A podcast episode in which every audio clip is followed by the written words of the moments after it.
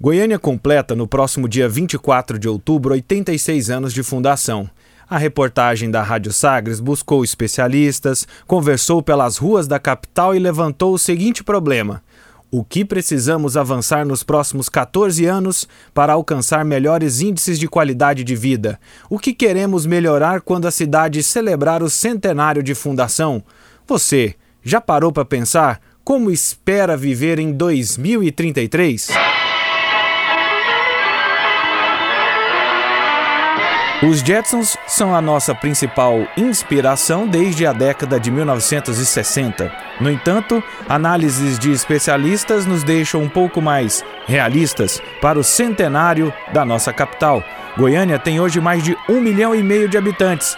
Se continuar crescendo a taxa de 1% ao ano, daqui a 14 anos, quando a capital completar um século, a população vai se aproximar de 2 milhões de habitantes, com estimativa de crescimento de no mínimo 230 mil pessoas neste período. Inspirados nos Jetsons, podemos sonhar em trânsitos menos estressantes, mais ágeis e mais seguro até 2033?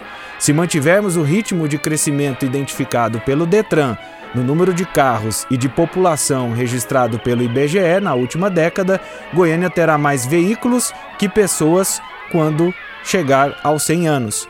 Para o presidente do Conselho de Desenvolvimento Econômico Sustentável e Estratégico de Goiânia, o CODESE, Carlos Alberto Moura, o investimento nas vias expressas e no anel viário são fundamentais para a capital.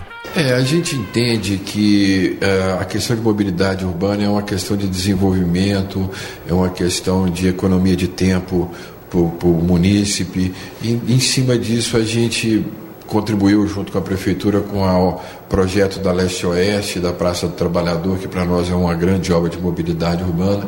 É, outro projeto que a gente está desenvolvendo também é a continuidade da Cascavel até na Leste Oeste. Outro projeto é da Agrovila Castelo Branco. E também o que mais nos encanta, e isso a gente vai precisar muito do prefeito, do nosso governador Ronaldo Caiado, que tem um trânsito muito grande em Brasília, para que a gente resolva o problema do anel viário que está sob concessão com a Triunfa Consebra, mas também cuide do outro lado, do, do rebatimento desse anel para o outro lado, para que a gente conclua esse anel viário e que as 11 rodovias que chegam em Goiânia estejam inseridas dentro dele. A conselheira do Conselho de Arquitetura e Urbanismo, CAL, Maria Esther de Souza, acredita que os esforços devem ser direcionados para o transporte coletivo e o investimento na qualidade do serviço em modelos elétricos.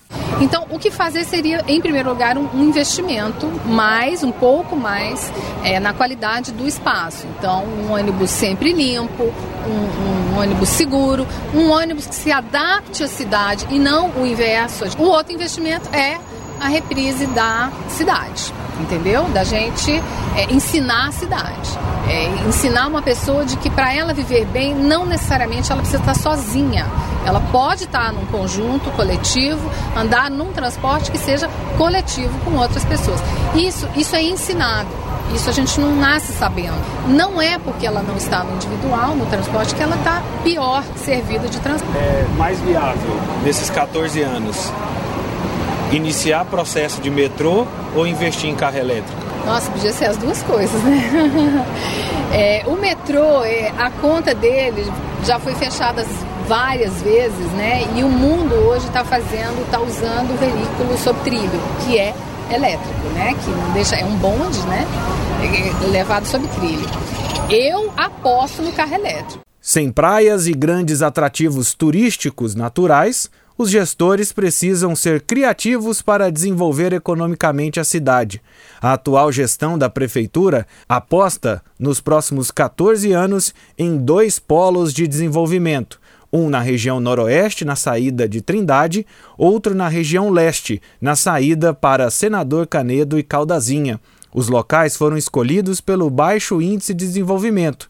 O secretário municipal de Planejamento Urbano da capital, Henrique Alves, acredita que as novidades na estrutura da cidade poderiam evitar que os trabalhadores se deslocassem por longas distâncias, impactando em melhorias na região e em menos veículos circulando no território central. Bom, o diagnóstico que toda a equipe técnica da prefeitura identificou em relação à parte econômica da cidade foi que nós necessitávamos de, de locais específicos para desenvolvermos né, mais geração de emprego e renda, novos investimentos na cidade, principalmente nas regiões mais periféricas da cidade. Então, após essa identificação, o plano diretor ele prevê dois polos de desenvolvimento econômico, um ali na saída noroeste-oeste da cidade, saída do Jardim do Cerrado, Vera Cruz, aquela região, e o outro na saída leste para Bonfinópolis, Senador Canedo, próximo ao Irisville e Vila Pedroso, justamente porque são regiões com IDH, com Índice de Desenvolvimento Humano, aquém das outras regiões da cidade, por isso a necessidade de maiores investimentos e uma criação de incentivos para que empresas se instalem naqueles locais. A preocupação de arquitetos e urbanistas com a expansão territorial da cidade consiste nos vazios urbanos na zona central, estes espaços ociosos deveriam ser ocupados antes de se pensar em expansão, de acordo com a conselheira do CAL. Desde a década de 70, um diagnóstico feito em Goiânia já apontava, um diagnóstico para plano diretor da década de 70, já apontava os vazios urbanos. E hoje eles estão mais acentuados ainda. Aqui no centro é um, isso é um espelho, né? Muitos prédios de apartamentos vazios, isso são vazios. Moradores poderiam é, ocupar, por exemplo, um aluguel social, um aluguel menos oneroso, né? E glebas mesmo, assim, grandes áreas de terra mesmo, que às vezes você andando pela cidade, você vê um vazio onde não são propostos programas habitacionais, por exemplo, porque a terra tem um valor caro. E aí quem é o proprietário da terra não quer dispor aquilo é, por um valor mediano ou baixo, ele quer o lucro exacerbado. Então tem sim lugar de vazio urbano aqui para a gente ocupar. A reocupação do centro está prevista no plano diretor com incentivos fiscais a empreendimentos mistos, habitação e serviços, na região central e também na região de Campinas. Aliado a este processo burocrático, Maria Esther acredita que é importante que ensinemos as crianças a ter uma nova experiência de sentir e viver a cidade.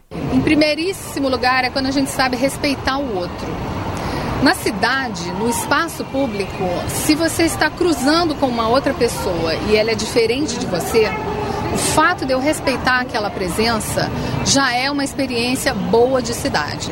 Quando eu não admito a presença de outro no meu é, ir e vir, você imagina que um condomínio fechado não é nada é, que não seja exatamente a não admissão de, do diferente ali dentro.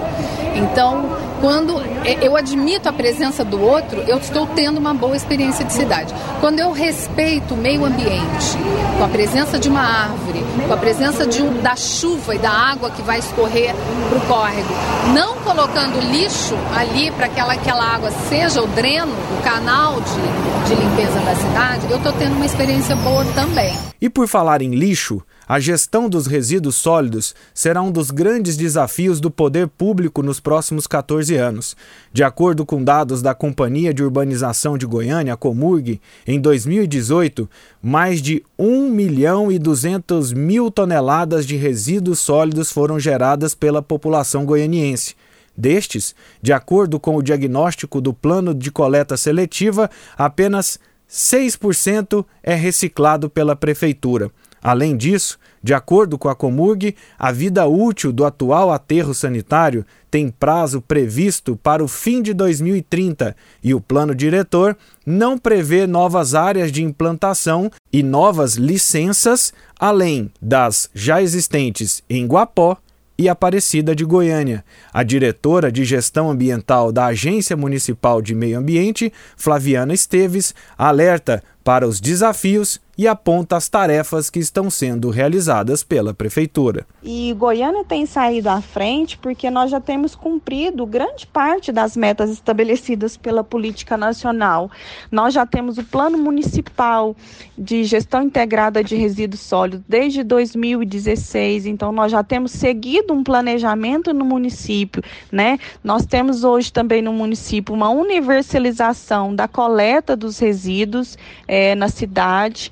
Nós temos uma universalização da coleta seletiva aqui na cidade, né? 100% da cidade recebe aí na sua porta, nem que seja uma vez na semana, o caminhão da coleta seletiva. Nós temos também, é, agora em maio, foi entregue o plano de saneamento básico, que uma, do, uma das suas diretrizes é a parte de resíduo. Nós temos também é, sendo elaborado agora, desde o início do ano, o plano municipal de coleta seletiva. Enfim, são várias as conquistas do município é, em relação às metas estabelecidas pela política nacional, para que cada vez menos ou a gente produza menos resíduos, ou se não for possível produzir menos resíduo, que a gente possa destinar ele da melhor forma correta. Para estas questões ambientais, a nossa capital busca inspiração de projetos de sucesso em outras cidades brasileiras e pelo mundo afora. Curitiba se torna referência pelas áreas verdes e a arborização, além do transporte público. São Paulo, na criação de usinas de reciclagem de materiais de construção.